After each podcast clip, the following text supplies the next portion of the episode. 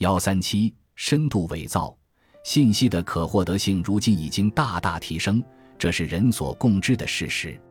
起初我以为这有百利而无一害，比如互联网可以推动启蒙、加速民主和自由的传播，但事实证明，互联网同样是播撒仇恨的利器。像英国和美国这样的老牌民主国家之所以走到如今山头林立的割裂境地，虽然主要是因为无知和教条的派别斗争影响了投票结果，但海量的信息无疑也在这一过程中起到了推波助澜的作用。二零一零年在北非和中东地区爆发反抗专制政权的阿拉伯之春，同样受到自由可获取的信息流的驱动，但很快就冷却成为阿拉伯之冬，没有带来什么实质性的改变。毫无疑问，近年来信息的流量显著增加。但问题在于，人类作为信息生态系统的一部分，处理信息的能力是有限的。谷歌和百度这类数字化产品可以算得上是地球上最接近全知的东西，但他们无法将这种包罗万象的知识与我们分享，因为我们根本没办法处理这么多信息。他们只能对我们进行数据分析，根据我们之前的行为，有针对性地向我们提供信息。而根据这种方式所定制出来的信息流，很容易强化我们预先形成的偏见，让我们更加偏听偏信。我们以为自己获得了更多的信息，实际上获得的信息量确实增加了，但这个世界上能强化我们固有认知的信息太多了，多到我们根本吸收不了，因此完全没有必要给我们提供我们可能不喜欢的信息。于是。尽管我们面前看似有海量的信息可以取用，但所有这些信息都在一个过滤气泡里，而这个经过筛选后的子集也只能创造出一个个割裂事实的孤岛。人与人之间的信息交换是人类文化的支柱。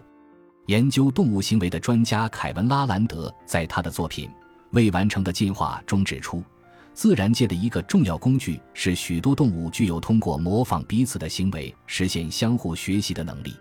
他认为，我们所说的文化并非人类独有，而是存在于很多物种当中。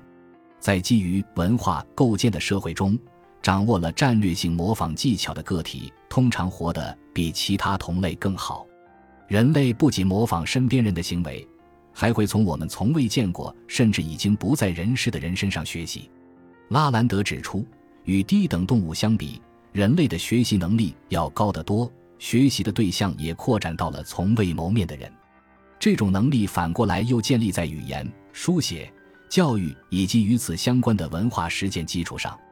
拉兰德认为，正是这种文化放大作用将人类与其他动物区分开来，使拥有几十亿个体的人类社会成了地球的主宰。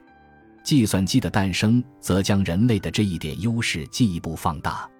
一个正常运转的社会必须建立在共享的信息和共同的信念之上。例如，一张客观上没有价值的纸，有了我们共同的信念，就变成了我们所说的货币。货币的概念是一种集体的认同，而我们目前这个规模的社会，如果没有这种集体认同，便无法维系下去。我们生活的大多数方面都依赖于共同的文化价值观，而这种文化价值观又是通过信息共享机制习得的。信息的传播在此前很长一段时间都是一件成本高昂的事情，传播者需要在印刷机、分销渠道、电视广播播出权和设备等方面进行投资，这导致大多数得以大范围传播的信息都来自机构，而这些机构在传播的过程中获得名声。无论是美名还是恶名，并围绕名声构建了商业模式。人类社会已经形成了一套基本得到公认的价值体系，它使我们更加信任某些信息源。信任是否真的是不可或缺的？或许存在某种方式可以让我们冷静客观地对信息进行评估。常言道：“眼见为实。”如果我们能亲眼见到某件事情，便可以相信它的真实性。